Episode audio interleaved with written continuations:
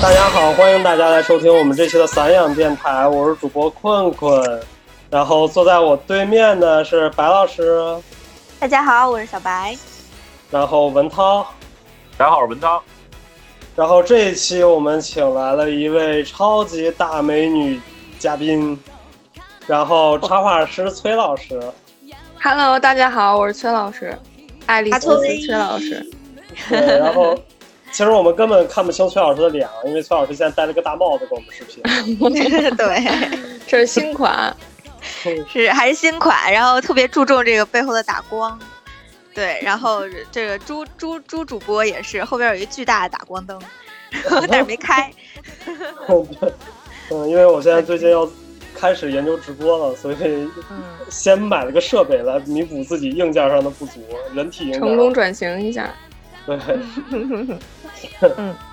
那我们这一期要聊点什么呢？班这一期的话，我们要聊点儿，我觉得所有爱美之人都关注的一个话题，叫做嗯整容之变美。对，对现在现在整容还是挺火的，非因为现在颜值经济特别特别火嘛。嗯然后现在好多像什么女团风啊，就各种各种审美模板吧，就是层出不穷。然后好多女孩儿现在感觉九五后思想也开放了，然后所以整容的接受程度也变高了，然后现在技术也好了，对，然后大家有钱了，反正就整呗。对，然后我们为什么要跟崔老师来聊这期啊？因为，呃，之前我跟崔老师我们两个住过一个就是房间，哇，崔老师那个绝对是比叫什么医美顾问还要专业级的，对，崔老师非常专业，就是崔老师就属于捧着一个人的脸左右转一下，哎，你适合做一个什么项目？端详一下，看看脸。对，对，然后端详一下老朱就嗯，全身都换一遍。所以我觉得这期其实聊这个，这个本来我跟文涛没有，可能没有什么话语权的啊，但是最近我忽然想了一个项目，然后跟我也有点关系，然后虽然跟脸没有太大关系，是抽脂。后后来后来，嗯。嗯，后来你那全身吸脂，我查了一下，就人家说，就是把全身吸脂，就是把全身的细胞抽走之后，细胞还有可能因为你的就是生活规律的不就是不良不良习惯，然后导致细胞就是比如说呃过多的分裂或者是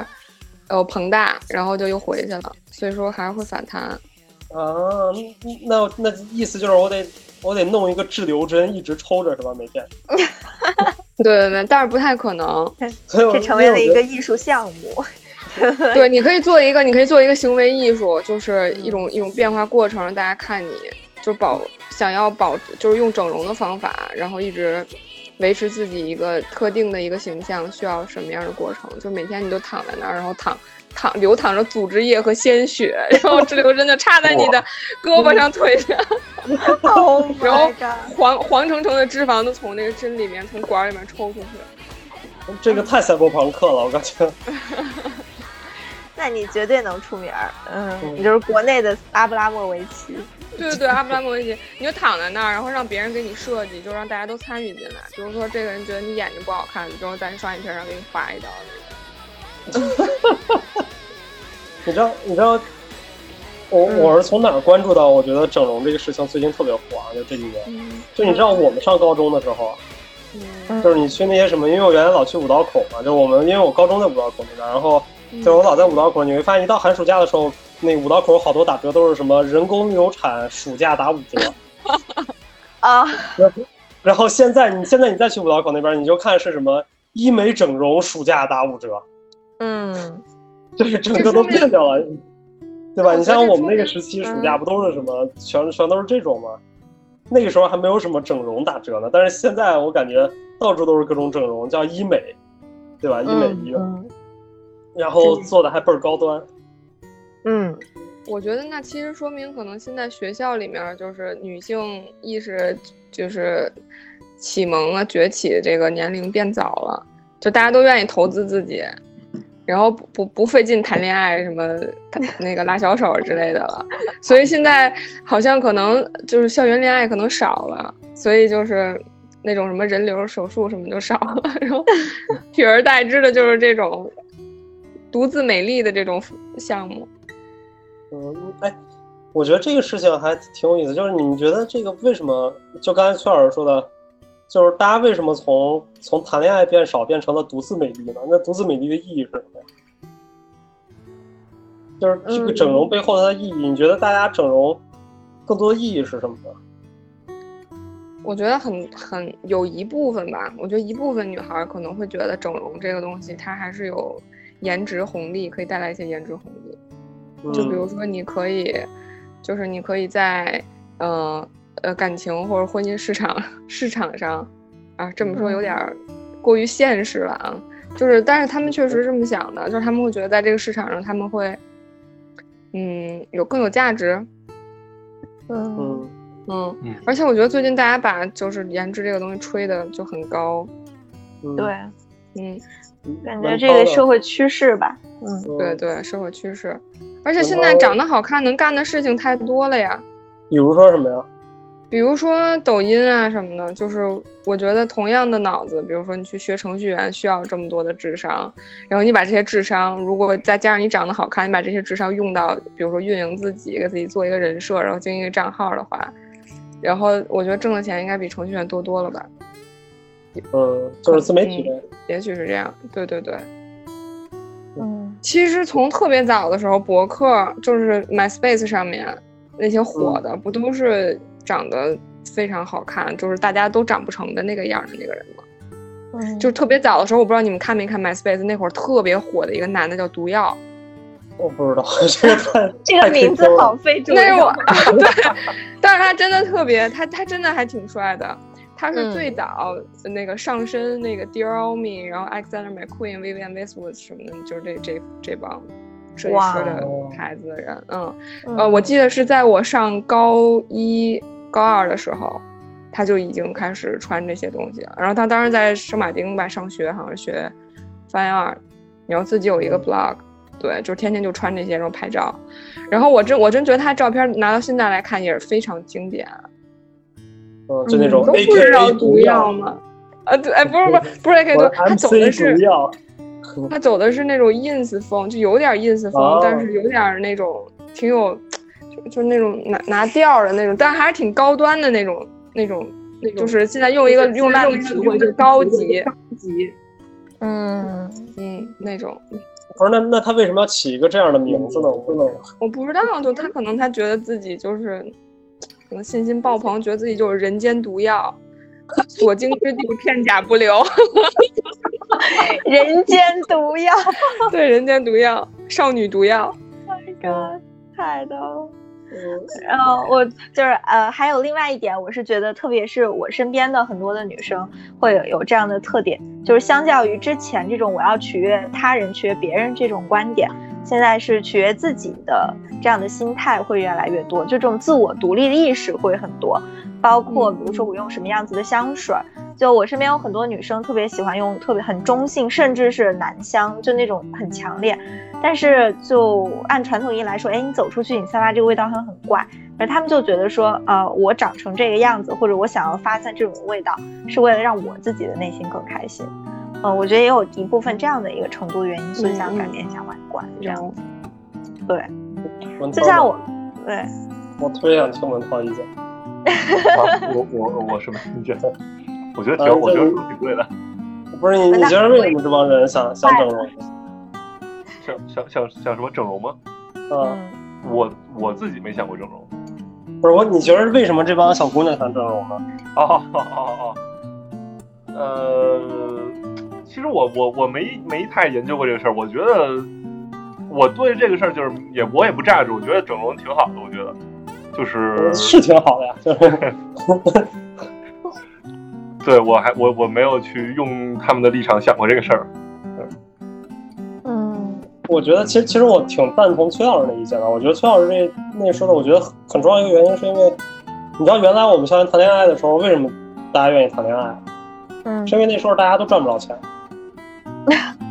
对吧？也没别的事儿嘛，就学生就干学生的事儿嘛，就学生的事儿不是谈恋爱学习嘛？但是现在为止，大家之所以整容，没有时间谈恋爱，是因为大家会发现，就是整容带来的这种颜值红利太高了，而且太容易去变现了，嗯，是，所以大家才没有时间。对，你说。呃，不是有一个笑话吗？说什么当代人谈什么恋爱啊，对吧？就主要是就所有精力都用来赚钱了，不谈恋爱。是，对，我觉得这个其实是一个很重要的原因，就是原来我们把颜值这个东西，嗯，当成一个自我标榜，就是它是用来去去就像动物一样吸引对方的，嗯但是它现在标榜，它已经变成一种价值标榜。就是它是直接跟钱挂钩的，就像我们从一开始来录这个节目到现在为止，崔老师包括白老师一直在聊的事情，都是他怎么能很好的去变现，他能有很好的红利。所以我觉得这个其实是代表了很大一部分的，就是我们之所以想要整容的这个事，就是这个原因吧，对对吧？对，其实就像哦还有一些其他的，嗯，还有一些其他的目的就比较奇怪，比如说想男变女，所以他肯定要把自己的面部特征变得更像女孩儿一点儿。然后还有的就是，嗯、还有的就比如说他长得也挺好看的，比如说像刘亦菲那样，但是他就喜欢迪丽热巴那种脸，然后他就想变成迪丽热巴。然后还有一种就是改风水，就比如他 改从面相学上讲，觉得自己鼻子有驼峰，比如说寓意不好，就是人生道路不平坦，然后他想给磨了，这种的。还有一种就是不甘心，觉得好像整容是一件很容易的事情，就是攀比，你知道吗？对，就比如说这女孩鼻子高，哎，那我鼻子为什么不能比她高呢？我高了可能比她好看，就是这种，我觉得有点盲目吧。但是确实存在这种。还有一种就是有钱的女孩喜欢整容，因为她们觉得就是我这张脸就看起来就是得值一百万的那种。就以前我有一姐们说过，我以前有一姐们她说过一句，她说我在我这，她说我这脸就顶一顶一辆高级轿车。对 对对，就是真实。对，就是你的你的价值，或者说你你自己的阶层，是可以从你通过你的脸看出来。嗯，嗯，就是各种各样的目的。哎，那我觉得好好玩儿，就是你，就是我们现在你会发现，大家用的一个词是大家都用整容，对吧？嗯，那大家很少用整形了。或但是者现在比较多说医美。嗯，对，就是，我们但我们实际上还在做整形嘛，嗯，对吧？那为什么就是这这个词语的变化是怎么？你觉得是怎么来的呢？就是大家为什么现在会更注重脸，但是实际上整形你会发现有环腹吸脂、大腿吸脂，对吧？丰胸，那为什么大家现在反而不去这样提了呢？哎，这个我倒没有思考过，为什么？对吧？我觉得很奇怪，就是因为你觉得，假如说我说我今天去整容了，我他妈丰了个胸，嗯嗯，但是你觉得很奇怪，你为什么要用哦容这个词？对对对对对吧？就是对对我我胸没长脸上，对那如果这样，人就会直接说我去隆胸了。对对对对，好像现在一般，因为其实还是做脸部项目的比较多一点儿。对，嗯，所以就是大家都说整容。对，为什么大家愿意做脸部的项目多？我我我觉得可能是脸部的，我觉得从技术层面来说，可能是脸部的这个空间大。嗯对对对，空间大好做一点儿。然后身体上的，其实抽脂还挺贵的，就好多女生，我觉得可能特别胖的那种也就放弃了，或者说我觉得好多人其实他。嗯，因为不是那么了解吧，就可能他没想到说，我还能通过改变身体这一块儿。我觉得一般只要整身体的，都属于精益求精的那种女孩儿。就我觉得其实现在，对，就我觉得其实现在如果还是能关注到自己精益求精做身体上整形的，我觉得都是高端玩家了。就比如说我马甲线，我马甲线练出来了，但是不够明显，然后我再抽一下，就属于这种。也有说真的胖的不行了，然后抽，但是那种抽完了可能不会那么好看，因为其实身体上的这种东西，我觉得还是挺难整的。你说除了吸脂还能怎么着？打假腹肌啊，白老师不是推荐我？那得打多少钱的呀？也行，但你老得打，啊，是吗？那还老远不能打一块儿那种什么铁板儿什么会吸会吸收啊。哦，你说不是你你假体的话，你弄一硅胶的，那游离了，你身体那儿兜不住。不像脸上脸的皮专业了。对游离这词了。儿就问你这词儿专不专业？游离了。嗯，吃撑了以后，腹肌到胸上就成胸肌了。而且之前不是有一个问题吗？就是让你选 A 和选 B，就是 A 是一个脸长得好看，但是身上特胖的一个女的，和一个长得特别丑，然后是瘦溜的一个女的，然后让你选，你选哪个？嗯，那我肯定选长得不好看的。对啊，所以这就是说大家为还是整容的多。嗯。嗯，还有一个，我是觉得运动，你像身体，比如说身材什么的，大家都觉得我努努力、健健身、运动嗯运动，我就瘦下来了，我没必要花那么多。但脸这个东西，无论怎么运动，没有办法改变的，对，是需要技术手段的。嗯我觉得这个点是非常对的。就嗯我一开始想到，我觉得其实就是我们之所以那么注重整容，是因为整脸这个事情、容这个事情是后天不能改变的。嗯当然也能啊，就比如说你的化妆真的就跟易容术一样，那我觉得它也不需要整容。嗯，但它尺它它终究是一个会被怎么说，就会被揭下来嗯或者会被戳穿的一个东西。对你整你比如说容不会被戳穿吗？嗯，你整容也会啊，你生个孩子你就你就露馅了。就是整容，我可以永远是这个样子，也可以赖老。公啊，对，就说你长得不好看。可以赖老公是。是是没错没错。我觉得这还挺有意思。这是这个突然让我想到一个艺术家啊，嗯他那艺术家叫什么？叫什么 Magic Magic 什么呀？我忘了。就是就是之前他做，他是一个号称织毛衣界的大神，嗯你知道那个吗？就是他他专门给所有东西，他有点像那个谁，有点像我们上一期聊那个 Crystal。Crystal 夫妇不是不是把东西都遮住吗？对对对。然后那个女艺术家是给所有东西织毛衣，啊哈哈哦就是她特别好玩，就是他织了好多地方的毛衣吧。我记得他什么在，他在那个 Greenwich Park，就是那个当趟曼哈顿当趟那个公园，嗯嗯。她就给所有东西全部织了毛衣，给给旁边的那个消防消防栓，然后所有的什么椅子什么全部套上他做的毛衣，然后那个然后喷泉什么的，然后那个啪一下那个地方就变了。就本来它是一个公园的感觉，然后但他织完毛衣把那个毛衣套上去之后，然后他就大家所有人都觉得那地方是个游乐园，就特别开心。嗯嗯嗯。然后他还专门给车什么织毛衣，他怎么就给一个给喷泉织毛衣？他就把喷泉全部围住，就把那个喷泉那个大理石的部分全部对，全部盖住。然后什么给汽车，他专门给汽车织毛衣，给什么 Smart 织一个毛衣，给 Smart 套上。哦，好有意思啊！嗯，所以我觉得那个突然就让我想到，我觉得它跟种容一样嘛，就是就我说不出来，我觉得这个东西就是它它它是个短暂的，就整容也是这样，就整整容它有的时候就是你当你套上的时候，整完了这个东西玻尿酸在你脸里的时候，那它就是它是一个很宽欢欢乐的状态，但是它很容易被戳破嘛。嗯对，有嗯像有一些鼻鼻支架不稳的，可能每一年，然后那假体慢慢有点下滑，然后顶顶鼻鼻尖皮肤就得取出了。对，硅硅硅胶鼻子就是支架没搭稳，或者玻尿酸就消融了之后，就相当于其实就坍塌了，美貌坍塌。我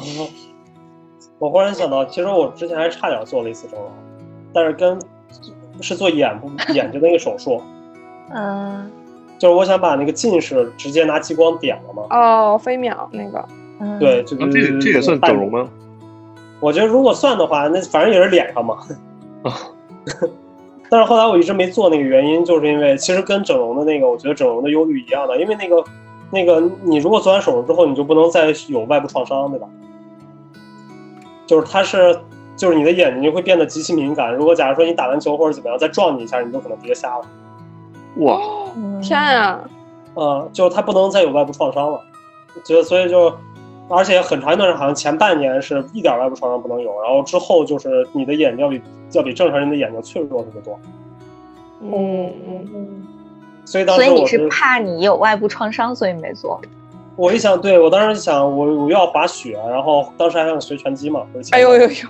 哎呦，嗯，嗯然后所以我就怕那个，其实我觉得这个就是其实整容的时候很大一个忧虑嘛，嗯。对吧？万一碰上贾宝，完了，万一摔一个摔一下也完了。假体飞出去了是吗？直接，嗯，有可能，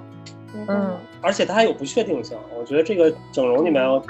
就像崔老师之前说的，就是你想整成那样，跟你你真正整出来的可能不是那个样子。对，因为人体有很多局限，它不是说捏橡皮泥，说你想捏成什么样捏成什么样。有很多女孩都会拿模板给医生看，说能不能整成这样，但其实好多人拿那模板，首先跟自己脸部条件就不一样，三三庭五眼比例也不一样，就是你不可能说能整成那样子。嗯，嗯，哎，趁这个机会可以让这个崔老师稍微的给我们科普一下，就是去做第一次去做面诊的时候需要注意一些什么，或者可以有什么准备的，我们的听众可以稍微学学啊。这个崔老师非常的专业，比如说，哎，我嗯嗯去做面诊的话，我可以怎么样？嗯，去做面诊的话，就是我觉得首先是要非常明确自己的诉求，就是你觉得你自己哪不好，然后最好一定拍照是那种他拍，就比如让别人拿手机后置拍，你拍清楚点，光线清楚一点，然后自己 P 图。我觉得大家可以用那个美图推完脸之后，然后录屏。点那个就是照片前后对比，我觉得这样非常明显，就让医生看到你想改善哪块儿，然后改善多大的程度。但是至于行不行的话，就医生之后会告诉你。我哎，我觉得这个这个其实不科学啊。文涛是吧？作为作为一个摄影师来说，这个其实是不科学的。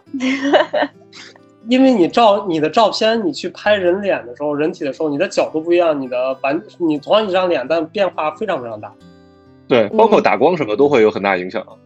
对，那你去给医生看的时候，就很有可能，第一是很有可能你对自己会产生一个误误解，嗯，第二个是医生可能会产生误解，不是他会判断的，就面诊就是你肯定本人去了嘛，医生他，呃，因为你还你肯定还要带你头部 CT 去嘛。呃，对，一定要带 CT。如果想，呃，如果想，比如说像我觉得，比如自己脸大，那我肯定得照 CT，让医生看看我到底是骨头的事儿还是哪儿的事儿。我那天就是给医生看了一下我的那个对比，医生说你这不用切骨头，你抽抽脂就行了。我的妈呀，太可怕了！哎，那你们从这种摄影师的角度来讲的话，你们觉得什么是一个比较好的一个方法呢？就是对啊。就我怎么能让别人看明很明确我的诉求是什么样的？嗯，文涛想这文涛，文涛想这一集的锅都给我了。我说我是一个什么都不懂的孩子。对，我就觉得我我就觉得就就就像刚刚困困说的，就是照片反正肯定是不客观的。如果你要真的想特别那什么，你可以三 D 扫描那种什么的。然后我然后我觉得 Photoshop 这事儿也挺扯淡的，因为 Photoshop 好多人就是 Photoshop 修图的时候他是不懂那些骨骼什么的，他就是乱推就把脸推的特别尖什么的，就是肯定都是不好实现的什么的。因为我刚我这刚开始学就是修脸那些什么液化什么那些的，其实真挺难的，就是你你得懂那脸上的骨骼肌肉什么的，要不然就修完了之后你就看着特别不自然。嗯，对，嗯，有的女孩不会修图，然后有时候会让我给他们修什么的。嗯，真的真的有好多女孩她不会修，她就是把自己脸 P 成一个就是鸡蛋型的，她觉得小了美了。是，其实脸上有很多审美的点。嗯嗯，所以其实其实我觉得就是如果让我的话，作为一个摄影师来说，我就不会让大家拍任何照片，我就说你录像去。叫什么？就就是录像，我我觉得反而就是你录一下你的一圈，就像那个文涛说的，要不然你建个模，要不然录，就是因为照片的这种它的它的局限性太大了。嗯，对吧？你反而我觉得现在比较好的就是你打开一个什么录像的什么什么一闪或者什么一个软件，然后它自动把你脸嘣一下就给弄尖了，就是它那个自动美颜，我觉得它其实还挺好用的。你就先用你的自带手机录一段，然后再用他那个美颜录一段，然后两个一对比就完了。也是个办法，也是个办法，也是也是个办法吧。哎，不过今天正好，就是我们都知道最近有一个特别火的叫那个什么新氧 A P P，就是新氧医美，对，它好像这几年就一下对一下就冲出来，特别的火。然后，嗯，他应该是这个叫什么？他的这个公众号写了一个文章，我还挺逗的。我今天还看了一下，它这篇文章名字叫《为什么中日韩女明星在生活中审美的水平天差地别》。哎，我也看这个了。那你很难想象是一个整容学院写写出来一个文章，他大概想说的就是说，我们就咱们中国的明星是在红毯的那种，就是那种场合，就是走这种很大名大放啊，很这种惊艳霸气的这种路线。但是在平时在自己的社交场合呢，就拍照都是什么自拍，然后大头拍，就是很少有那种特别精致的像 ins 上那种拍摄。但是日本和韩国的女明星，就是日常生活中的照片非常的精致，什么构图啊，然后什么这种摆设啊、陈列呀、然后但是红毯可能就不会那么的讲究，它最后上升到了就是精神层层面和物质层面的追求。这么一说，对他说，他说就是因为特别是像韩国，韩国的话，他他很多的东西属于，呃，物质压过了物质追求压过了精神追求，所以他更注重那种表面上的精致啊，然后就是这种商业化呀。他说是因为受这种欧美影响，文化的输入比较严重。然后，但中国有自己独特的这种精神文明，比如说像什么，我们一定要把美的东西跟我们的情节什么融合在一起。当然，我觉得他说到这儿稍微有点扯啊，但是我也觉得有点扯，因为我觉得好多中国女明星那个照片就只是简单的丑，她不是还有精神内核的那种，就只是真的是一看就是她不知道该怎么拍，也没有审美，所以就那么拍了。嗯，对。但是，呃，我觉得这个她，但是我觉得这个叫什么？这新氧这写这篇文章的这个思路，我觉得挺逗的。就是他为了给我们大家去普及说所谓的审美啊、整容啊，就是这种事儿，他硬要把按照国人的那个思维，硬要把你拉到一个所谓的精神高度。因为这篇文章根本就不是对比，这篇文章就是写给中国女孩看的。对，这个其实很好玩啊，就是你会发现，不管是信仰还是整容什么，大家。都永远会把美这个事情，嗯，放到一个很高的地位上。对，其实这就是为什么我我在去，你在看，其实你看这几年国际大模，就是那些那个模特的那个变化，嗯，你说就是就是绝大多数我们去，就是一开始的时候，你还会发现，可能我上高中、我上初中那段时间，还有一些女孩会追那些模特嘛，就是像往她那个方向去打扮什么。但到现在，他们已经完全不追了，因为他们发现追不上。就因为他们的那种审美，就是我们会发现，而且你就很很典型的例子，就是我们去大学生、高中生去追的，往往是追新薇、瑞丽那种模特，对吧？他不会去追 Vogue 啊，不会追大模。对对，因为因为其实，在某种意义上讲，我们认为时尚片的大模，它的它不是美，它是有特点。对，嗯，对吧？它的特点承载了它的美。嗯。而而像新维、瑞丽那种模特，就是传统意义上少女杂志的模特的话，我觉得它更多是以美为核心。这种美是一种去去个体化的，它就一定是很趋同的一个东西。没错，可以模仿的。嗯，对，所以这个这个东西就是对于美的这个定义，我们稍微产生一点点，稍微有一点误差嘛。然后让我想到一个之前，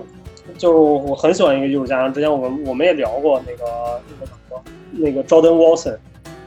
嗯，就是。他，我们之前聊的是他在那个那个威尼威威尼 Battery，就是那个威尼双年展做那 VR 那个，嗯嗯，就是大爆头的。他其实他之前我我好像在一几年的时候看过他在那个戴瑞租那儿做的另一个展览，一个个展，他一个作品是有一个他做了一个女的机器人儿，那机器人儿是个典型的那种大胸大屁股。嗯，然后特性感，然后那姿势，然后他那个机器人是对着一面镜子，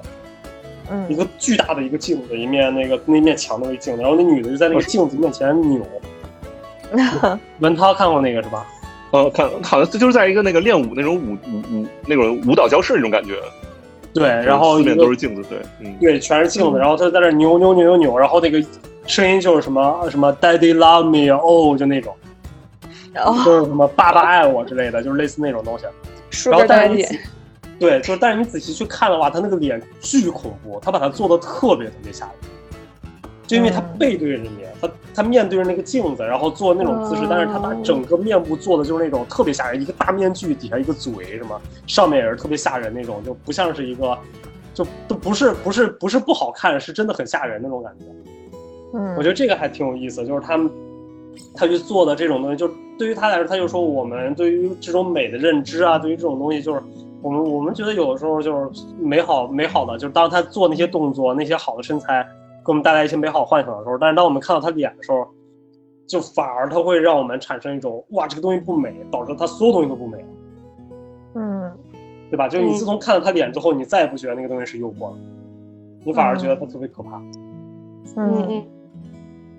我觉得这个其实就就就是这种我们对美的这种认知，就包括你看，其实很正常，就好多那些我们那个我记得那个前几年那个谁在那个维走维密的时候摔了，叫文还是谁啊？奚梦瑶，奚梦瑶对，嗯，奚梦瑶在走维密的时候摔的时候，那微博底下不大家一直在都在喷嘛，就说啊长那么丑，什么维密模特都长那么丑，什么他们还能当模特什么的。然后其实这个就是大家对美的认知的不同。嗯而且就是，而且这个其实很可怕，就当我们认为它不好看之后，她做的任何事情都不好看。是国国内都在喷维密模特丑吗？我但但是美国都在喷维密维密模特太美了，说在物质化什么女性什么的，说我们不用那么美也可以美什么的，这是没有好多。我我我当时印象中，我看那个微博的时候，好多人都在说什么这些好多人什么说维密那模特长得不好看什么，哦，就不如网红好看。我觉得可能是他们自己的就是文化程度不足以支持他们欣赏就是多角度的美吧，因为我觉得审美这个东西肯定是需要你有一种认同的，就是你没法，就我觉得一个人你认为不美的东西，你没法骗自己说它美。比如说，我就想我就想标榜自己特别高级，然后我想欣赏一些比如说特别先锋的东西，但是你真的没法，就是你内心的没自己一个人的时候，你没法骗自己说我就觉得这个东西好看的。但比如说，当你对，当你比如说了解了一些东西，然后你你成长了之后，然后这些东西它进入到你的认知体系里头，你你可能以后就会慢慢会觉得，哎，这个东西是真的是美的，我我我确实觉得它好看。嗯嗯，嗯，而且这个同意。这个东西，我觉得是你没法对它进行教化，就是它是一对对个对，先天认知的。嗯，我这个体会特别深啊！最近因为我不是在做小红书，最近评论特别多嘛，然后就是那些作品的评论，我能感受到好多。就是我我最典型，就我印象最深的就是我在做小红书的时候，我发了一个那个张 Cage 那个四分三十三秒那个作品，嗯嗯对吧？就是就是那个激浪派的，就是他那个那个弹钢琴的，他在那个钢琴前面坐了四分三十三秒，没有弹任何东西。嗯嗯嗯嗯嗯嗯然后四分三十三秒，然后我把那个发上去了，那整个长那个四分三十三秒的视频发上去，然后就底下就有一个人评论说什么，他他就不懂嘛，因为他在其他的我的帖底下也评论，就说什么艺术就是什么什么猎奇什么乱七八糟那种东西，然后他他在那个那四分三十三秒那个评论，我觉得特别好玩，挺有意思的，我觉得挺挺具有代表性。他说说这个视频让我想到了小时候我爸爸骂我的一句话，然后我爸爸说你的老师放个屁你都觉得是个香的。嗯，你能明白他大概是什么意思吗？嗯，对就是。这就是他的认知体系就是这样子。对，嗯。所以我觉得这个其实很很有代表性，但也很好玩儿。就是，但我我我个人会觉得我没有必要去反驳啊，或者没有怎么样，嗯，因为我就回到我们之前老老生常谈的，就是这个东西就是他这样说，我觉得没有问题，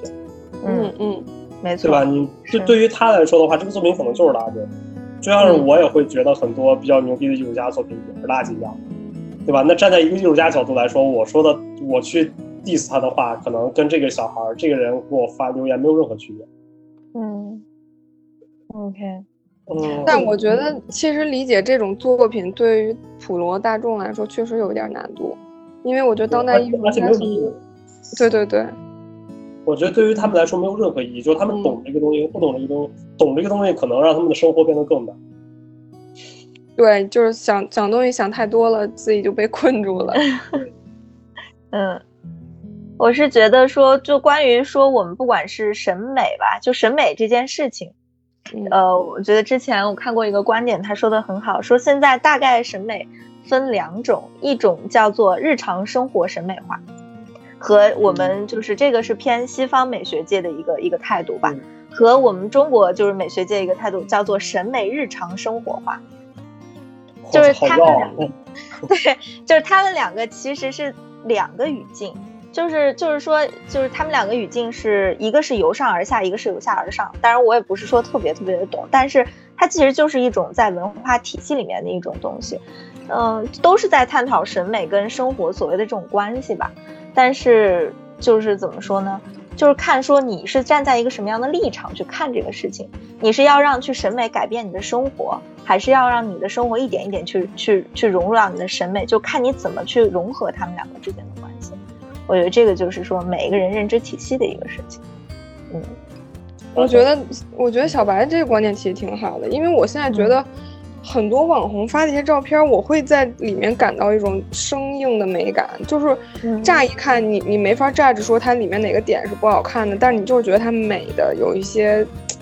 就不让它感觉不是那么美了，就是我觉得，尤其是现在一些摆拍和一些过于生硬的造景吧，就是他们把很多，比如说，嗯，可能比如说潮流单品，或者说他们认为美的东西，然后堆砌在一起，然后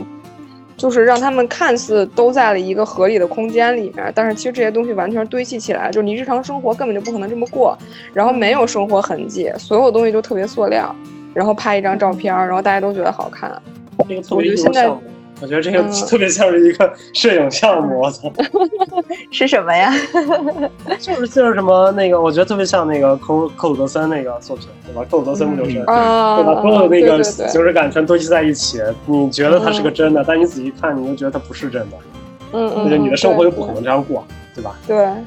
对，我觉得这就是很多，不管是品牌或者是所谓的这种网红，就是我觉得他们都是在营造，在一个我们这种信息茧房里面去营造一种审美洗脑的东西。因为我只有给你洗了脑以后，我这个东西才能传播。给我印象特别特别深刻，就是 GUCCI 的抖音，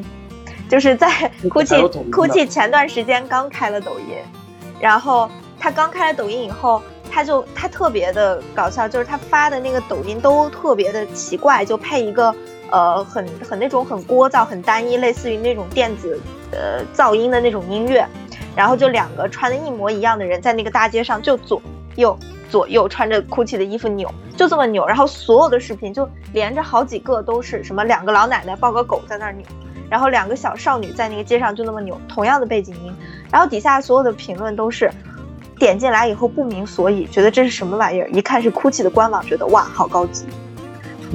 这就对，这就是我觉得他就是在想办法，就是抖音哭泣抓住了抖音的精髓，就是叫做用一种东西给你做审美洗脑。其实这就是抖音。会发现抖音它的那个流行，就是比如一首歌流行了，然后有一个动作，然后就全网就开始风靡，都都在追这个 trend 这个东西。嗯，它变成一种跟暗号一样的东西。对对，就是懂你不懂就。嗯，但是我这就是我刚刚提到那个观点，我觉得这个其实就是有一种让审美强行植入你的日常生活的那种感觉。嗯，对，我昨天刚去完书店，然后书店里面我发现了好多就是穿着什么工装风，然后还有就是 Alex 那种那个机能风，然后还有什么露腰，真的我觉得有点 dress up 有点 over 了，就是。有点过了，然后在对对对，在里面，我当时就想，就是说书店你肯定要去打开书去看，然后你要坐在那儿很久，就是你穿这种衣服真的会舒服吗？而且有的衣姑娘的那个裙子里面，对，有的有的女孩的那个衣服里面是带鱼骨的，我觉得肯定特别勒。然后我就鱼骨，对对对，鱼骨，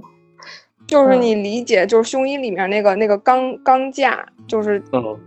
对固定形状的那种东西，嗯。他就可能为了让身形好看一点吧，就是让你瘦一点什么的。然后我就觉得，其实现在很多人已经把正常的生活变成一种形式的东西了。就比如说，我今天一定要，比如说去吃一个 brunch，然后我去吃 brunch 的时候，我一定要穿什么衣服？就是我觉得现在很多人在很多场合穿的衣服都特别的过，还有那种穿着带钻的鞋吃火锅的。我觉得，对对对，我觉得这个就是现在。小红书或者是很多地方营销的，就是像博主，他们经常会在那种地方凹造型，然后大家就会慢慢的把它变成一种日常化的行为，大家就会慢慢就会觉得啊，我只要出去探店，我我去哪儿我就一定要有照片，然后我一定要穿成这样。嗯，那你觉得这是坏事吗？我不觉得这是个坏事。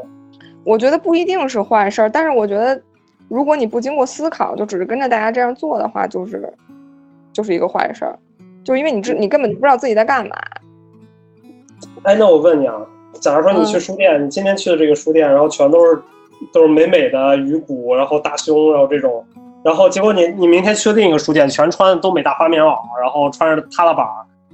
什么那种？谁说要穿东北大花棉袄了？你穿一个 Christopher Lemac 的衣服去穿去去书店不也可以吗？不是我我的意思是，就是这两种，你觉得哪种？就你必须要选一种是。特别丑，就大家穿的就是那种，就是特别丑的，和一种你觉得穿它挺美，但是过了，你会选择哪种？我还我会选择第一种，因为我觉得书店的重点是书，我不希望有其他的东西分散我的注意力。那你那你不会觉得很很难受吗？就是我当你不难受，我为什么要看别人啊？啊不，但这个东西就是你生活的环境去。看人啊。你生你所生活环境，你不可能去避免的。假如就让一个书店里面，如果我去一个书店里面，全都是那种，那种嗯，就是穿成那样特别丑的，我肯定拔腿就走。不会，我可能会问他，哎，你有淘宝店吗？我在网上买这了。这可能就是直男直女的啊，对，可以啊，你可以去书店看一看，然后不是我，但我跟你说，就是女生穿的衣服，她真的会在，呃，尤其是很多好看的衣服，就是它它是不可能跟舒适兼得的，比如说带钻的，它一定会勾你的衣服，它一定会把书页划破，就之类的这种，你会在生活中让你有不舒适的这种，我觉得美感就是它一定要流畅。就当你在中间遇到一些小摩擦的时候，你就会觉得 no。然后这个就是你的盛装带给你你要付出的代价，就是在你体验的过程中会有一些不太好的，但是其实它看起来是不错。不是文涛，你觉得你你就你听刚才崔老师说那话，你有没有觉得这是因为摄影的问题啊？真的，我觉文涛说为什么又是我？我的锅？呃，好难这什期文涛。什什么叫为什么是摄是摄影问题？因为你想，就是之所以像崔老师说的，就是它看起来在某种在某一个时刻它是很美的原因，是因为我们现在去做 OTD 去做这些所有的东西去展示的时候，还是以图像为核心的展示比较多，嗯，嗯，所以我们不会体验在图像里面，我们不会体验到那个钻真的把书页刮破，那个鱼骨把身子弄得不舒服。其实这是因为是以摄影为主要媒介所带来的问题。假如说你的主要媒介变成了 video，那我觉得这种东西可能会被消解掉很大。对吧？因为我可能真的要看嗯两个小时书去录一个东西，那它真的有可能会被刮破。就当这个东西越真实的时候，我觉得反而它的这种它会变得越祛魅嘛。就之所以现在大家还可以，就像崔老师说的，它可以那么 over，是因为在图像里面它不 over，嗯嗯，我们没有感受到它 over。就我们去看的时候，你在现实生活中你去看，你觉得这个太过了，我操，这个怎么能来书店呢？但当你在图片里面，你在他们的知乎、在他们的小红书、在他们微博上去看的时候，你反而觉得，哎，这个东西它可能还挺自然的。嗯，对嗯，我觉得这个其实可能很有很很大的原因，是因为图像所带来，就是它的这种传播媒介所带来的一些问题，对吧？可能嗯变成电影了之后，它会出现新的问题。就当我们以以以视频为主导的时候，它可能还不是舒服。我跟你说，它最后走向的可能还不是舒服，它可能变成另一个问题，就在视频里面更好看，但还是不舒服。嗯嗯，所以就是你的目的是什么？嗯，嗯你说，，OK。不过刚刚就是空文说了一个点，我觉得你那个点特别有意思，就是你说你到一个书店，如果到一个书店，那个书店里面全部都是穿着东北大花棉袄的人，你会连那个书店进都不进，扭身就走，问有没有网店。但是你只是看到了这里面有一群穿着这样衣服的人，你都不知道这个书店里面到底是什么样子，只是你自己的审美，然后就改变了你的这个行为。我觉得你就嗯特别符合我们刚刚聊的这个现代人，就是感觉你就是一个嗯 social queen 的那种感觉了嘛。对，所以大家要整容了，就是为了让朱老师能在书店多停留一店下。我觉得你这种就是典型的我我我影响行为。嗯我我的意思是这样的，我刚才想说的，我跟肖老师举那个例子，不是不是说这个，不是说这个东西。我想我想当时说的例子就是，不是我想说的例子是说你的你你的审美的问题，你的审美是跟你你所在的你生长的文化有关系的。嗯，这样如果对于崔老师来说的话，那可能穿那种那种布灵布灵的衣服，他可能比较好看或者符合他的审美。东北大棉袄不符合你的审美，但是对于一个东北人来说的话，你穿布灵布灵的衣服，人家觉得我操这什么玩意儿，挂一身石头，太丑了。对吧？所以这种从上而下和从下而上的东西，我觉得它很难，就是就是你你说哪个好或者哪个不好，我觉得两个都是好的，只要它发生改变了就好。但是说具体这个东西你怎么，它就像是我们要去一个地方，就之所以我们现在的这种审美被变得那么不接地气的原因，是因为我们一直在接受，就像你说的西方那种从上而下给予你的一个审美方式，嗯它不是土生土长的。就它不是从土地里长出来的东西，这就是为什么对，为什么我们原创我们要做更新的东西很难的一个原因嘛，嗯。对吧？因为我们我们是有教条的，我们前面是有一个框架在指指引我们，告诉我们什么东西是美的，嗯，我们该什么样子，嗯，而它并没有一个原生性，因为原生性那个东西已经被我们打倒，嗯。我们不觉得这个东西好看或者，所以这个时候其实是我刚才想聊画棉袄的时候聊聊到这个东西。刚刚崔老师讲那个实用性的那个，我觉得就给大家讲一个。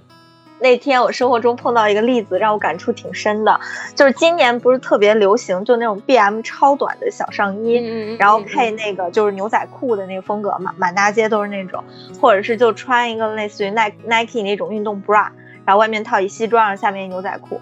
后来有一天呢，我就跟我一朋友，然后个子很高，就很喜欢拍照的一个朋友，我们一起中午他就穿了一套那个那样的衣服出。因为是露肚子嘛，露脐的，然后那个时候还不算特别的夏天。首先，我们中午先去吃了一顿火锅，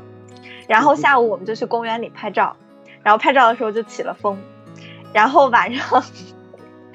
就是真的谁谁着凉拉肚子谁知道，然后一边疯狂的痛苦，一边跟我吐槽为什么我辛苦了一天拉了肚子放出来的照片点赞数量并没有很多。然后，但是当时他这个就让我感触就特别的深，就感觉好像我一整天所有的行为都是为了最后那个点赞数而匹配的一个东西。但实际也是啊，就是你要你想要得到的东西嘛，就你觉得那个东西它是一个，它是一个，我既吃了海底捞，我既吃了火锅，然后我也能额外再多得一个，如果能多得一个点赞数，那更好了。嗯嗯。不过我觉得审美其实还有一个就是，很多的时候我们完全可以。怎么说呢？有很多打动我的这种项目，反而是我们日常生活中很常见的一些东西，但他用另一个视角去创造或者看这个东西出来的东西，会让我觉得既有哎，既有那种文化感触，然后又有那个，比如说像之前韩国有一个艺术家，他做了一个比较大型的装置艺术，就类似于公共的，他是用那种就韩国很便宜很便宜那种，就像我们两元店卖那种洗菜篮子，就那种塑料的带网兜网格的那种。就是那个，我们小时候也经常会见到，然后他用那个就来回那么上下叠加叠加，然后做了非常大的一套装置。但那个东西看到我就会觉得，嗯，这还真的蛮好的，虽然它很廉价。当然，这种类似堆积手法的艺术作品有特别的多啊，像之前宋冬也做过一个叫饼干屋吧，好像是，后来都被吃掉了。对，我没看过。嗯嗯。我，你刚才说韩国那个，突然让我想起来最近特别火那个韩国那个组合，叫什么 L 什么的那个新媒体的那个是吗？对，就是把那个在楼顶上建了一个那个做了一个海浪的那个，对，四面屏幕那个。嗯嗯。然后，然后因为我本来要，我本来想把那个发那个小红书的嘛，结果后来我看小红书上好多人发了。对。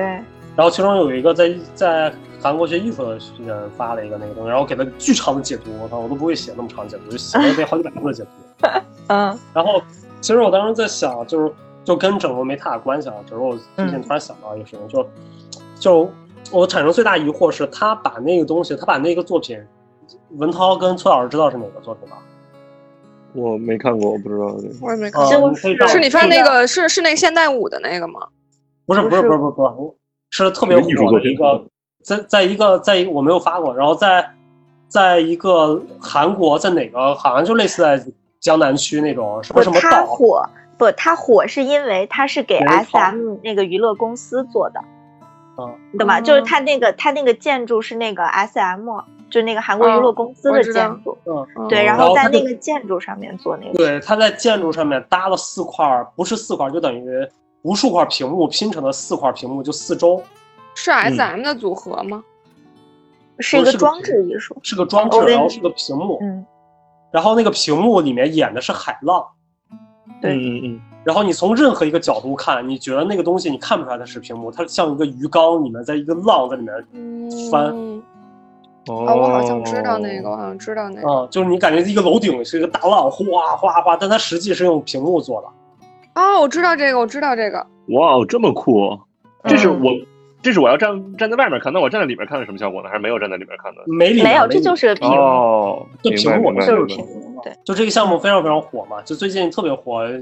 原因第一个是因为那个，第二个好像是现在国内有人抄它了，好像。嗯。呃，然后就火了。火了之后看那个解读，我觉得它最有意思的点在于，就是大家都会管这个东西叫做 public art，叫公共艺术。嗯。但实际上，我觉得你就是我，我一直在思考这个东西到底是公共艺术还是个装置。嗯。就我不觉得它叫新媒体装置，对，但它它一点都不公共。嗯，对，一个很重要的原因是因为它没有主题性，因为我们传统认知里面，公共艺术很重要的一个点是它跟那个地方的一个关系嘛，对，就主题性的问题。嗯但这个作品其实没有任何主题性，就是它在房上有一个浪，so what，对吧？它很好看，嗯但是它跟这个地点没有关系，没有发生任何关系。嗯所以这个就是我在想，很多时候我们在看，包括在看一些东西，给它的一个名词解释的时候，其实我们用的太不严，就是它在公共空间，所以它就是公共作品；你看见一张照片，所以它就是摄影作品。嗯它其实其实是这样的，但很多时候它不是这样的。所以其实就是从那个韩国那个作品那儿，就是我想关于这种，在这个上面，其实我还蛮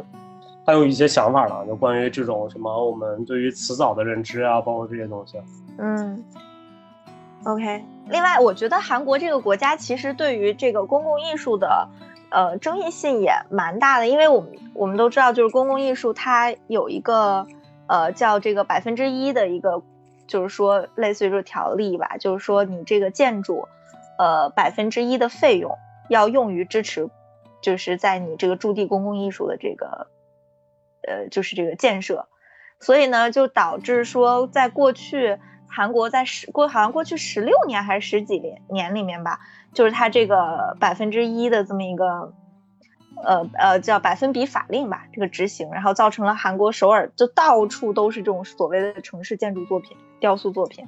然后做参差不齐，然后当时很多市民就觉得啊，你这个东西影响市容，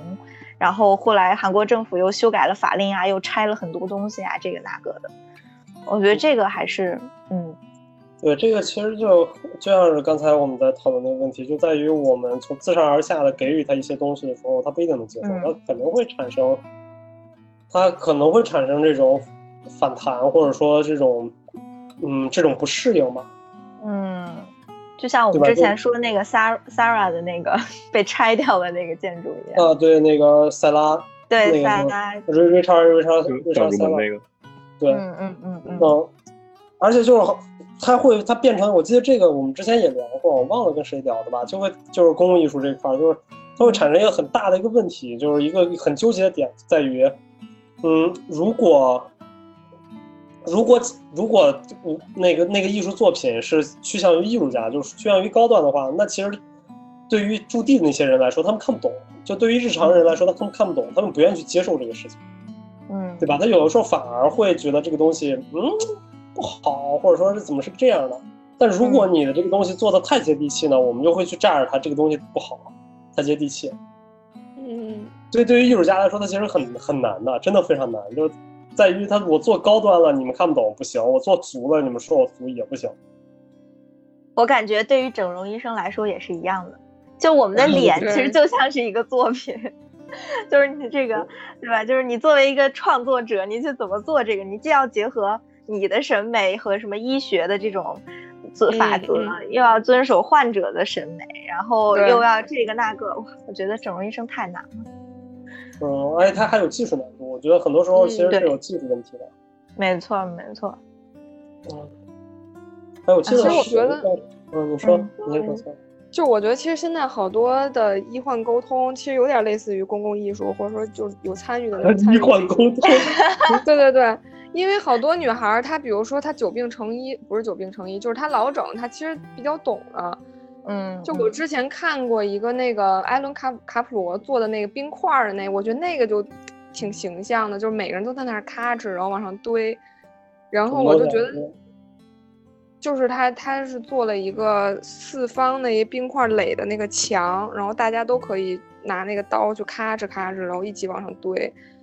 然后我觉得那个就特像鼻整形，就现在好多博主都都在微博上发说怎么跟医生讨论，说我这鼻支架怎么搭，要什么形状什么之类的。就我觉得其实现在在你的整容的一个结果中呈现的，不光是医生的一个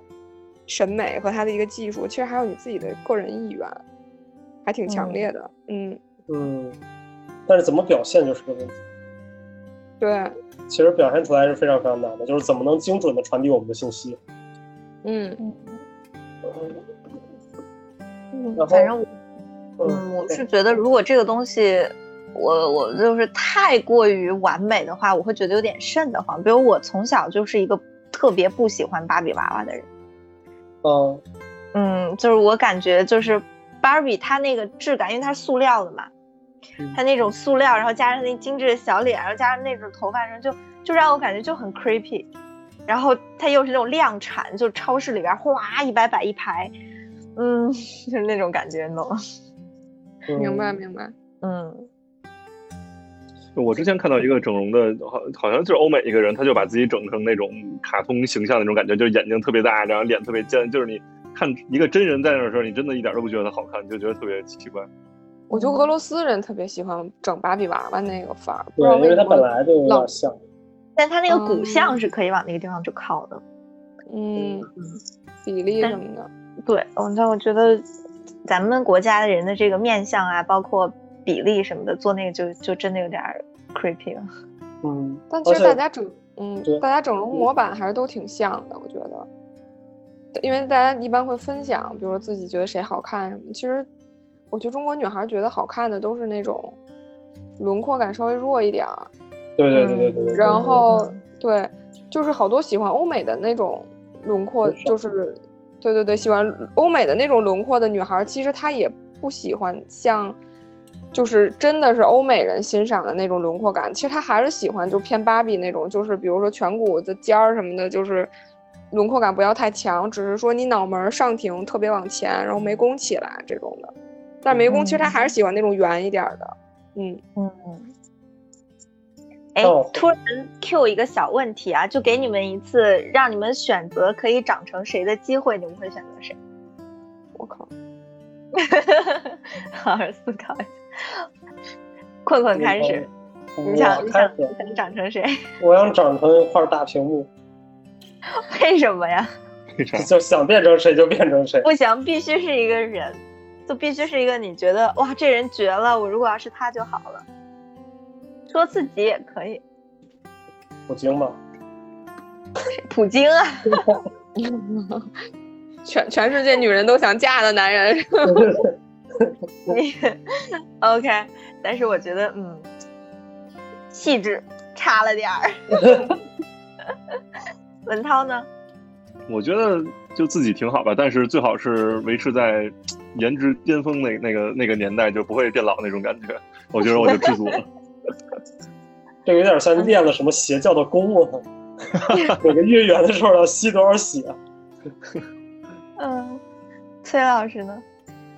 身份可以互换吗？就只是变脸是吗？都可以，可以互换。就是你，你重新身份，我才不不长那样呢。那我想想，嗯，说一可可行点的。啊，其实我觉得那随便哪个女明，就是一线女明星都可以，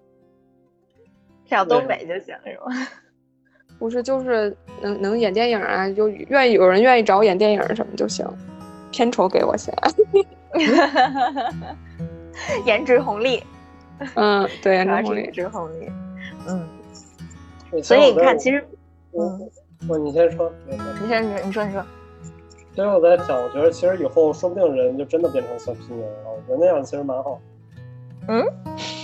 就是你想变成谁就可以变嘛，就弄块屏幕什么的。就是因为我我我在看那个什么，我昨天看了那个 Team Lab 最新的那个展，就是他们还没开，在九州做那个长驻展。然后它其中有一个他们很大的作品是，他做了很多块那个那个立方体的屏幕，然后插在地上。嗯，插在不一样地上，然后。它那个屏幕里面就随着时间不一样，它会变换各种各样的图形，就是各种各样的花纹。Team，你知道 Team Lab 就是做那种吗？我知道，对对对。呃，所以就是你就是同样都是那么一块儿几块大屏幕插在地上那个东西，进去可能今天是冬天，明天是夏天，后天是秋天。我觉得其实它这它它其实很省成本的，对吧？就它想怎么变就怎么变嘛，对吧？就就说白了就是，我觉得 Team。TeamLab 很牛逼的点在于，它把它的硬件搞上去之后，它的软件可以不不断不断的变，嗯，对吧？它可以改十个展览都可以，嗯嗯，对我只要重新编程显示图像，那它就是一个新展，嗯，那就是我们之后人发展到最后，要不然就是虚拟化嘛。我记得有一个电影，我忘了是哪个，就是它能，它它就是他们在都在虚拟世界里面，然后买什么东西哦，之前那个什么不也什么特别火，那个头号玩家不也是吗？啊，对对对，对吧？选不都是嘛？就在虚拟世界里面充钱，然后各种乱七八糟东西。我之前还看那个打枪的，叭叭叭叭，就打枪那个斯巴达演斯巴达那个人演的也是那个，就是说什么在现实生活中人全部捆在椅子上，大胖子五百多斤，然后在虚拟世界电子游戏里面他就是个小美女，哦，嗯 就你只要这还花钱挺有意思，什么电影啊？一个打枪的，一个一个各种杀人的，就是我忘了叫什么了。然后这描述性，下一趴。嗯，然后所以我觉得它很有可能我们就会变成这样，就是要不然在虚拟世界中，要不然真的我们把人改成一个什么，就我随时可以按键，我身上装一堆按钮，脸啪一点，林志玲一号咔就出来了，对吧？二号，嗯，但是我觉得会这会增加社会的不稳定性。为什么呀？就比如说吧，今儿我还是妮可基德曼呢，明儿我就变成别的了，然后明儿别人就不认识我了，然后或者说，比如说今天我喜欢你，因为你是布拉德皮特，明儿你不是了，你变成吴亦凡了，我可能找别的布拉德皮特去了。那不就是新的秩序吗？对，就是新的秩序，但我觉得还是挺不稳定的。就我目前想想一下，我觉得挺不稳定的。就我觉得人类，比如说你资产不稳定，社会就特别容易动荡。今儿但今儿，比如说，假如我有两栋楼，你是布拉德皮特，今儿我愿意给你一栋，明儿你不是了，给别人了，然后咱就开始过户，然后牵扯到啊，我还得比如说撤资，如果咱俩之前一起合营什么的，得撤资，然后你可能因为这个，你还得比如说你恨我，然后你把我给枪杀了什么的这种，或者你得想手段，比如说明天不能让那个人变成变成另外一个布拉德皮特，或者是车上有三个布拉德皮特，然后就会涉及到什么诈骗呀、什么的。这个这个你所有的存在，你你的这个前提是你把你把肉身当成资产的一部分了。嗯对吧？但是你想，如果你的肉身可以随便变的话，那它还是资产吗？我觉得它可能就不是资产。不是，我说的是你有的那些就是固定的那些资产。对啊，就就我我的意思是说，当我们我们之所以现在讨论这个东西，是因为我们是被肉体所局限的嘛，嗯对吧？我们不能改变我们的肉体。当我们随便改变，当但一旦我们的肉体可以随便改变的时候，那其实肉体已经不再是局限了嘛。那个时候有价值的东西，所谓的资产，可能是你的，对吧？你真的是什么灵魂、脑子之类的东西。嗯对吧？就像是现在可能，我跟你说，两千多年前，那个山顶洞人从来没想过，一个人怎么能他妈换那么多身衣服，对吧？他他今天穿一黑的，明天穿一白的，我还能认识他吗？嗯，哎，你这说像，嗯，你你说，你先说。呃我说我说那个时候不就是对于那个时代的人去假想，那个山顶洞人去假想我们现在的时候，我们天天换衣服多不稳定啊！昨天你们穿黑衣服，所以我爱上了你，今天你穿白衣服了，咱俩还得离婚，对吧？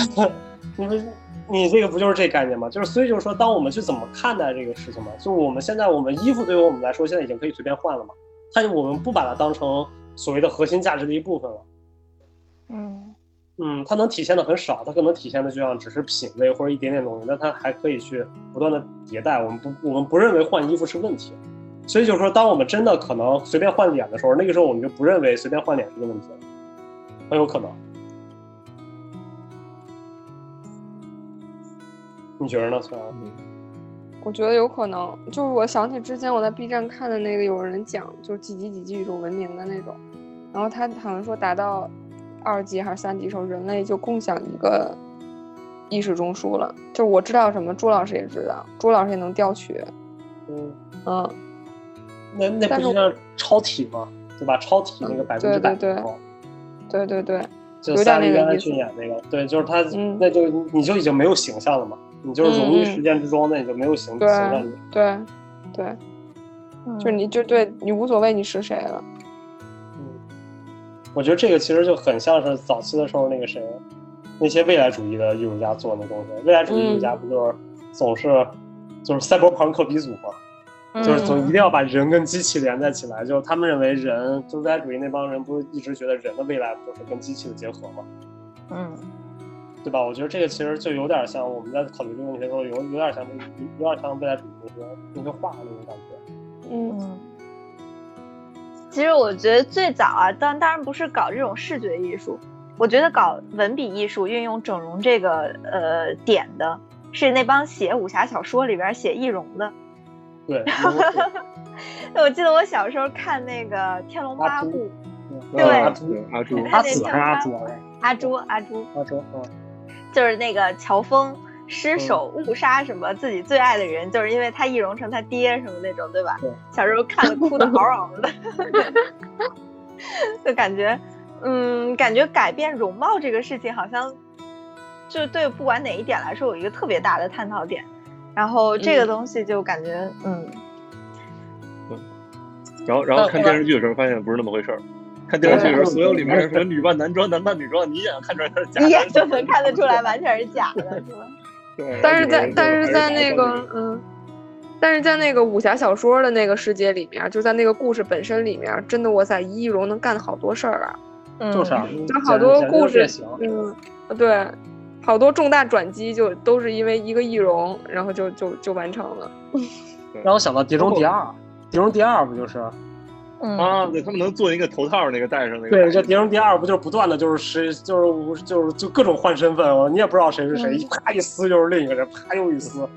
那有时候撕下两层来，我操！我靠，这变脸川剧是吧？嗯老师，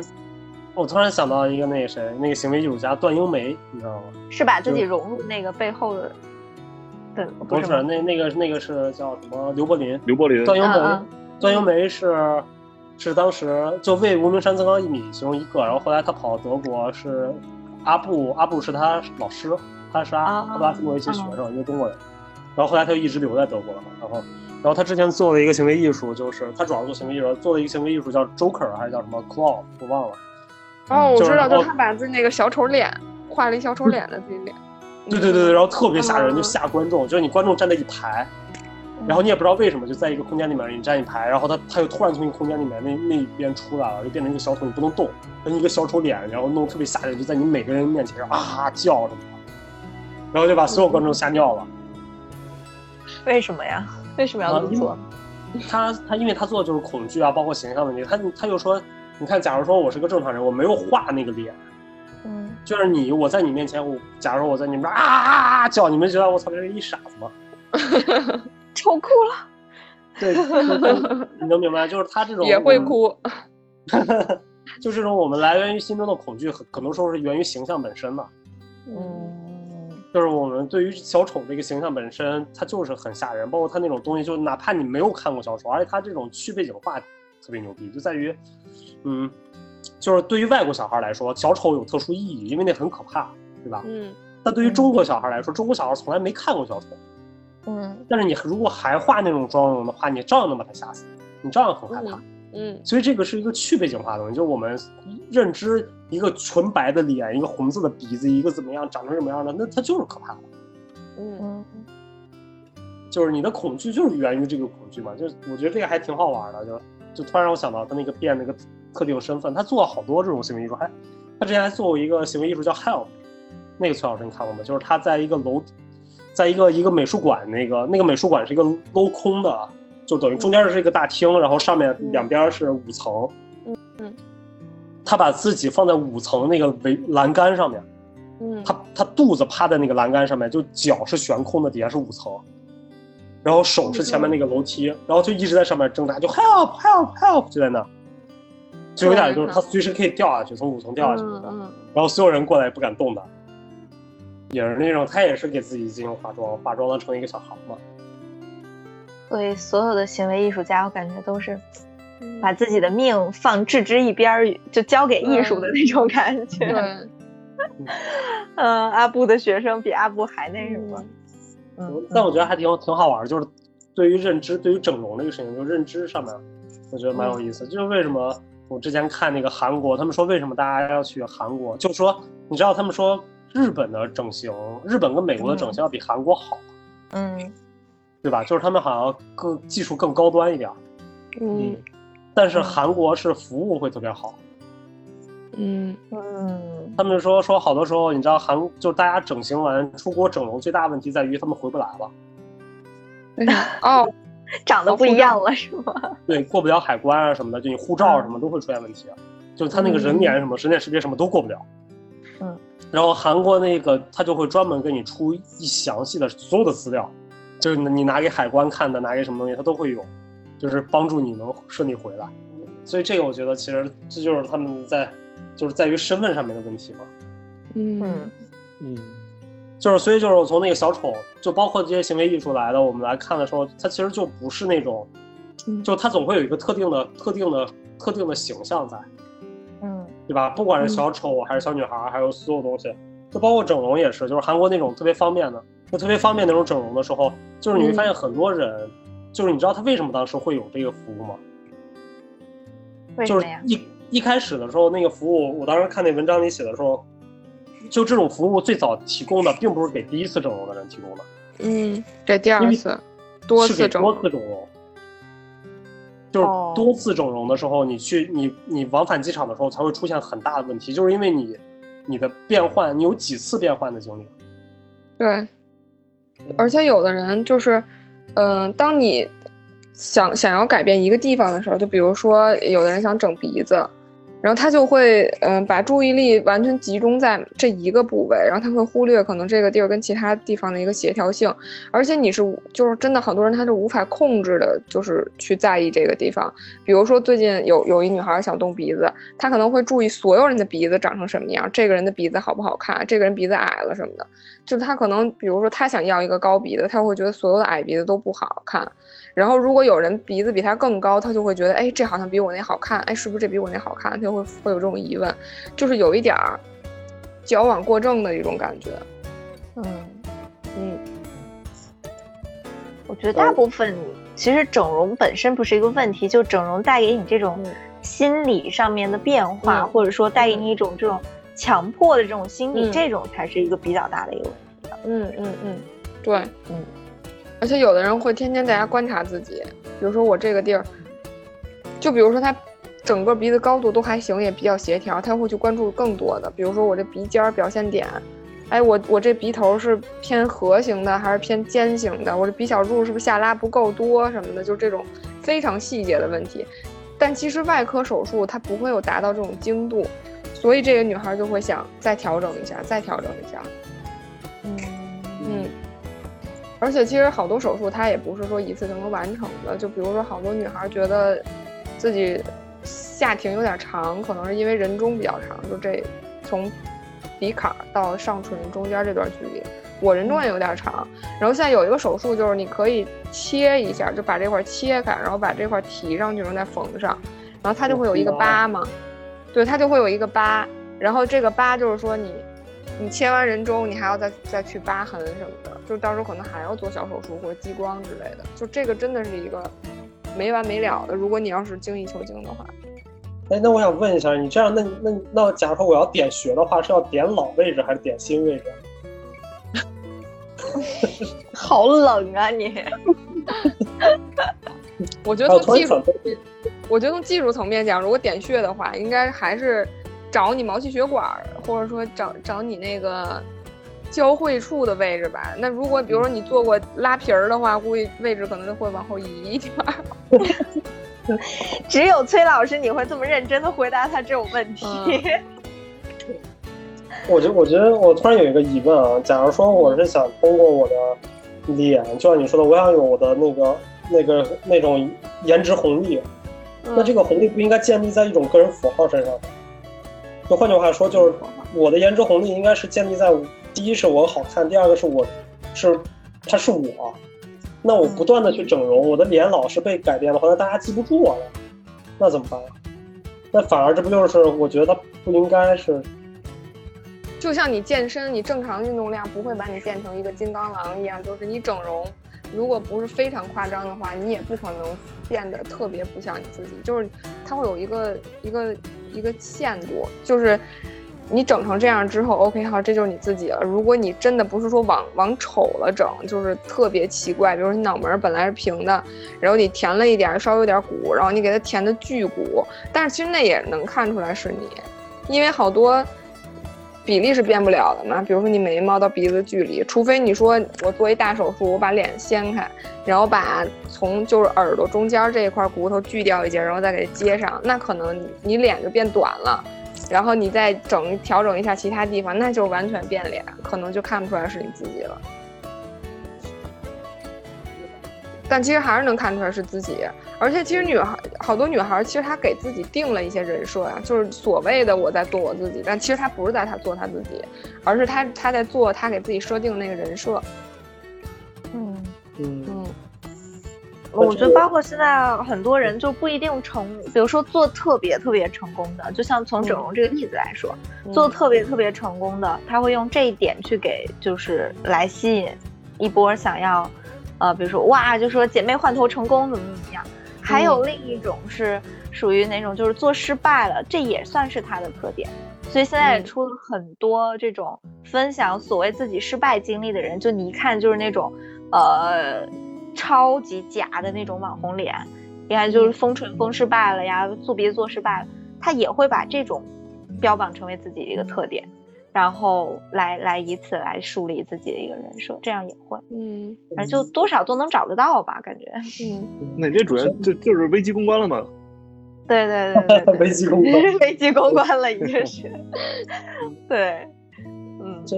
因为突然让我想到那个谁做做人设做最好那个那个 Gucci Ghost 啊，我知道那个那个 Trouble Andrew，啊，对对对，我都忘了叫什么了，Trouble Andrew，就是就是他们就是 Gucci 特别喜欢的一个艺术家，他其实不是艺术家，他原来好像是滑雪的还是冲浪的，反正是啊，个街舞对对对对对对对，好像是是滑雪的，嗯，然后但是他后来就他画画，他就特别爱画一个符号，就是那个小鬼一样的那个符号嘛。嗯嗯嗯然后后来就各种给 Gucci 做，然后后来他就被 A.K.A. 古什么 Gucci Ghost 的那种。嗯嗯，其实我觉得他那个就是做的，他就是等于把符号这个本身，就把他那个小鬼那个符号本身去强化强化成人设了嘛，嗯，嗯对？吧？这个应该，我觉得他你会发现，他不管怎么变，他的颜色他怎么变，那个鬼都不会变的。嗯，嗯这特像那个做 cos 那艺术家也是，就我觉得这有点像街头艺术，他们会有一些自己特定的一些形象，然后就把那些东西做做一些变化什么的。对，我觉得这个其实才是才是你去建立人设的一个方法。如果你不断的去嗯整的话，我觉得那他那你这个人设永远立不住啊，对吧？嗯嗯所以我其实还蛮有这个疑问的，就是这帮人他们怎么想的？嗯，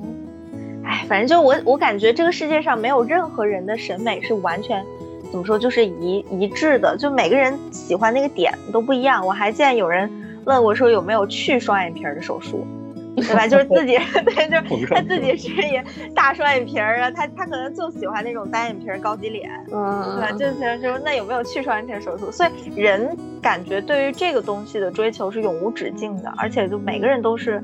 五花八门，什么样的都有。可惜就是说，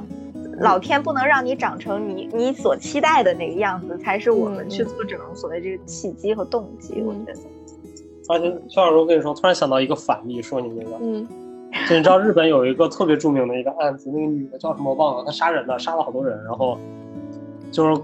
就是潜逃时间特别长，她好像跑了二十八年吧，二十九年。嗯就差一年，她那个追诉期就过了，然后但她一直在潜逃，她就在逃亡过程中整了两次容，嗯然后而且她每次整容好像第一次是只割了一个双眼皮，然后第二次好像去了一个眼袋还是什么东西，他就做了特别微小的那个整容手术，然后就没有人能就大家就会觉得哎这个有点像，但还不是，明白？就因为那个他原来是个单眼皮，然后割了双眼皮之后，他然后哪怕稍微改一点点眉毛那个角度什么的，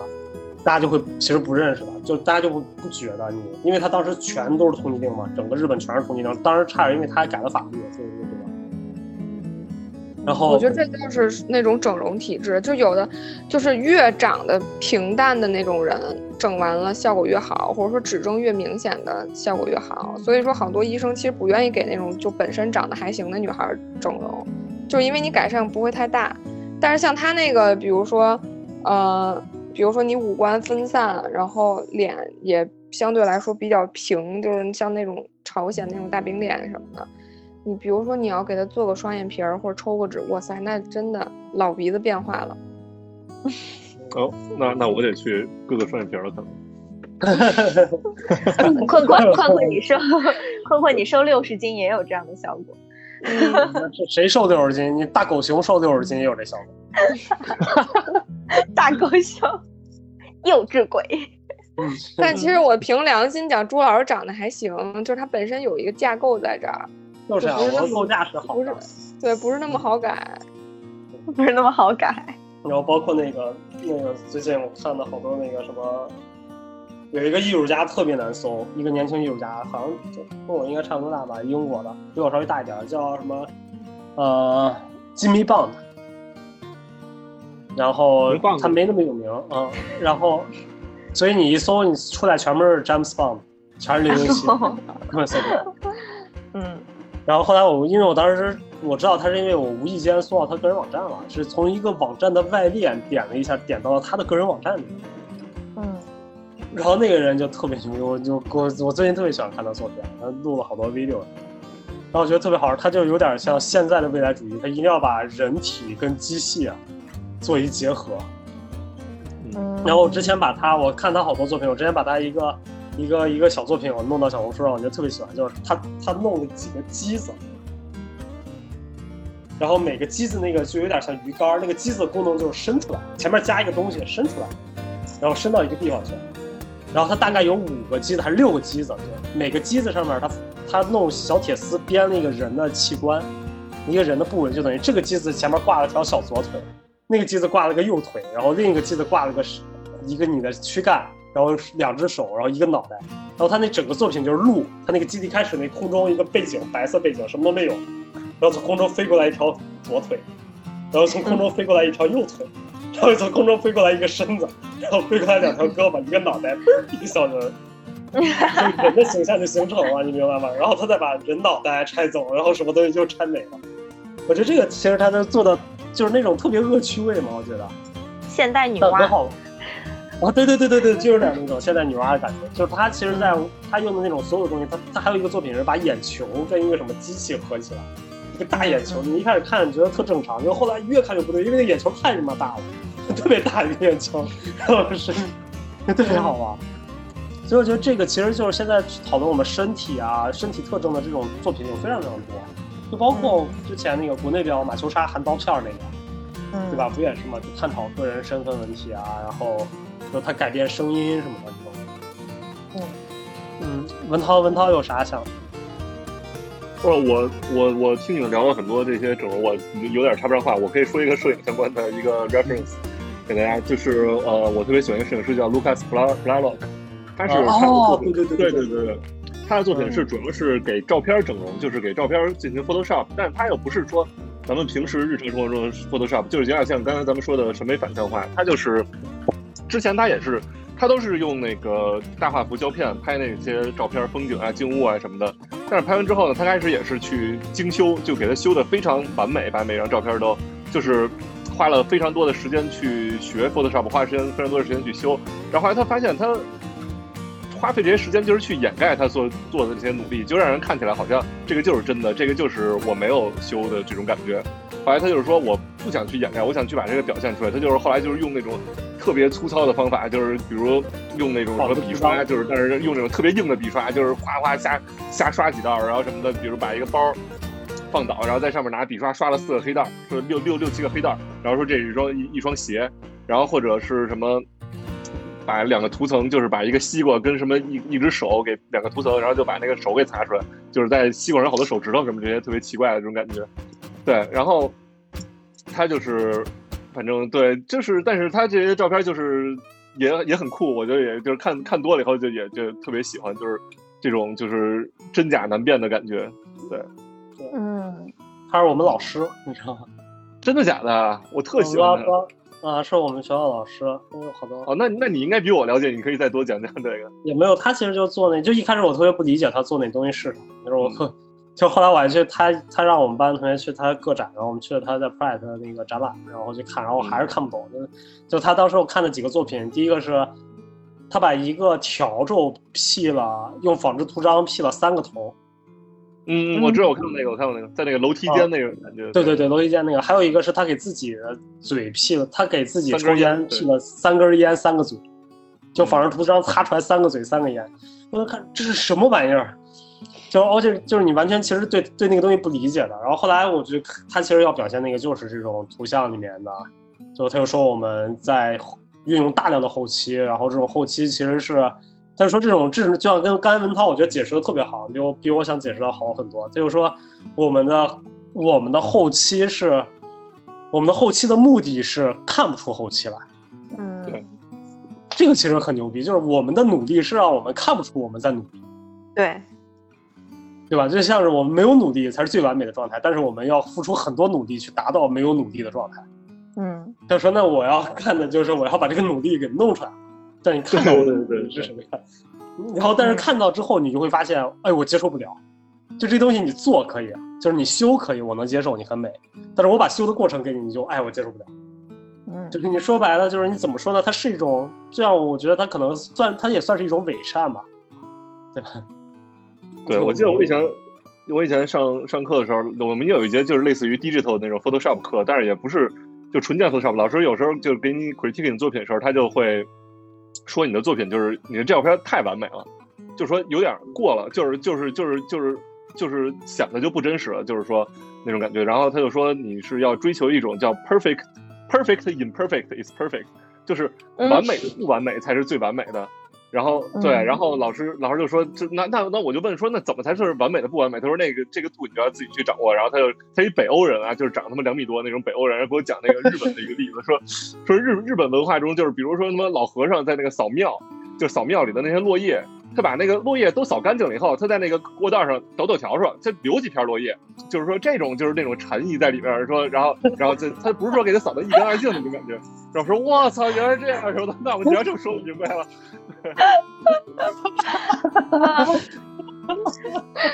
太逗了这个。太逗了。这突然想到，让我你知道，就是那个文涛不是给我拍了那一组我那个作品吗？你记得吗？然后就是中间有一有有一张平铺的那个，其实咱们拍是只拍了两条，然后我为了把那个，因为它有固定尺寸，把那个填满，上下所有的那个都是我拿那个 Photoshop P 的，其实哦就是把它 P 成一个大平铺。对，然后那天我我我们俩开会的时候，老师就说：“哎，你这个拍的真好。”然后就是就是那大平铺拍，我说：“哦，那都是后期 P。”他说：“啊，真的吗？”我说：“真的。”然后我当时心里就想，为了看起来像真的一样，我还把那位置稍微挪一挪的嘛，就感觉是那种没摆齐的那种感觉。哦，那个那个我一点儿都没看出来，就我跟班长说，我说这文涛拍的也太好了，这个。然后这个我觉得这个其实文涛开这个头还蛮好，蛮有意思的。就是我们其实原来没有想过这个问题，就是当你真的把丑的这一面展现出来的时候，还挺干嘛的，就是他得到的效果还挺出乎意料的，或者说你会发现，就是你如果不看这个的话，我们不会感觉到那么这个事情那么赤裸裸的一个功利心，对吧？嗯对。嗯，就是你知道我我去健身，我不是最近在健身嘛，嗯。然后前两天我跟我们我跟教练说，哎，我有点想做那个环腹吸脂，嗯，然后教练说，哎，我给你看，我手机一大堆，你知道健身教练嘛，他肯定不想让你透露，就我手机一大堆，一看细致多恶心的照片什么的，然后就给我发那视频什么的，就是那种给我看那个那脂肪呜就流出来啊，什么乱七八糟，那个皮就一一褶一褶的。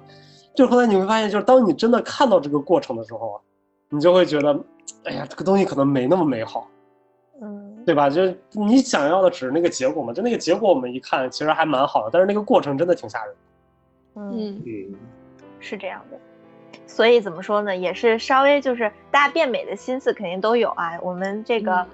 在合理的承受范围之内去变美 就好。对，所以我觉得今天时间也差不多了，我们特别感谢崔老师能过来跟我们录一期整容啊这个事情。但是其实我我还蛮想接着聊下去的，因为我们之前我跟白老师啊、跟文涛，包括跟崔老师在商量的时候，我们觉得其实一期可能完全无法涵盖一个那么大的话题，一个那么流行的话题。嗯所以我们还是想把这一期把整个这个分成上下两期啊。然后这一期我觉得我们先跟崔老师聊到这儿，嗯然后我们过两天有时间的时候，我们可以再跟崔老师聊一期这个话题。我觉得那个时候我们可能从用一些全新的切入点去切入吧。没错，嗯嗯是的，嗯嗯，跟大家继续聊聊变美这件事儿。对，OK，OK，那我们这期就先到这儿。嗯，非常感谢今天崔老师来跟我们这个做客我们的电台，然后下一期我们依依旧跟崔老师开心的聊。好，我们下次再见。嗯，拜拜。下期我们不见下次再来，拜拜。雨の夜に君を抱きしめてた。道路脇のビラと壊れた乗屋と街角ではそう誰もが急いでた。